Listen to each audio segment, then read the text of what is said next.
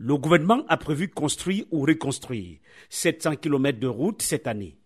Mais au 31 août 2023, seuls 9 des 74 projets routiers sont achevés et livrés.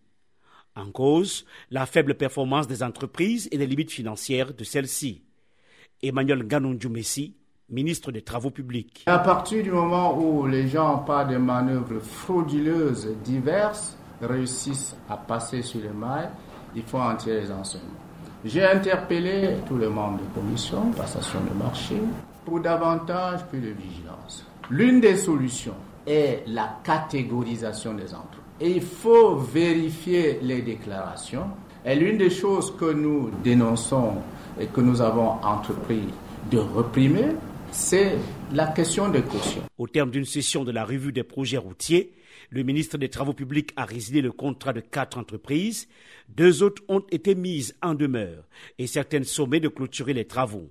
Une fois encore, Emmanuel Messi, ministre des Travaux publics. Quand la résiliation est prononcée, vous avez deux ans au moins à ne plus vous présenter à la commande publique.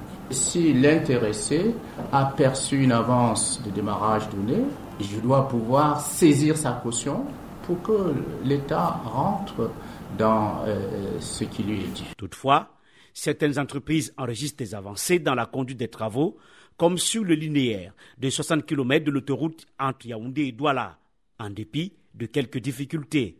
Hermit Tarek, chef de la mission de contrôle de l'autoroute Yaoundé-Douala. Il s'agit essentiellement euh, paiement des décomptes euh, qui est demandé par l'entreprise et les missions de contrôle, la contractualisation de la Bougini l'assistant euh, géotechnique au maître d'ouvrage et de euh, cette Tunisie euh, pour la continuité de son contrat. L'autre contrat dont il s'agit de l'indemnisation donc des, terrains que ces deux jonctions ont traversés, malgré que le, décret pour l'indemnisation il est toujours en circuit et actuellement il est au niveau de la présidence. nous espérons donc débloquer cette situation au plus vite afin de nous permettre d'éviter donc tout problème avec les populations riveraines qui ont empêcheront éventuellement l'avancement des travaux. Certains projets d'axes routiers font face aux aléas sécuritaires dans la région de l'extrême nord à cause des exactions de Boko Haram et en zone anglophone consécutif au conflit entre les séparatistes et l'armée.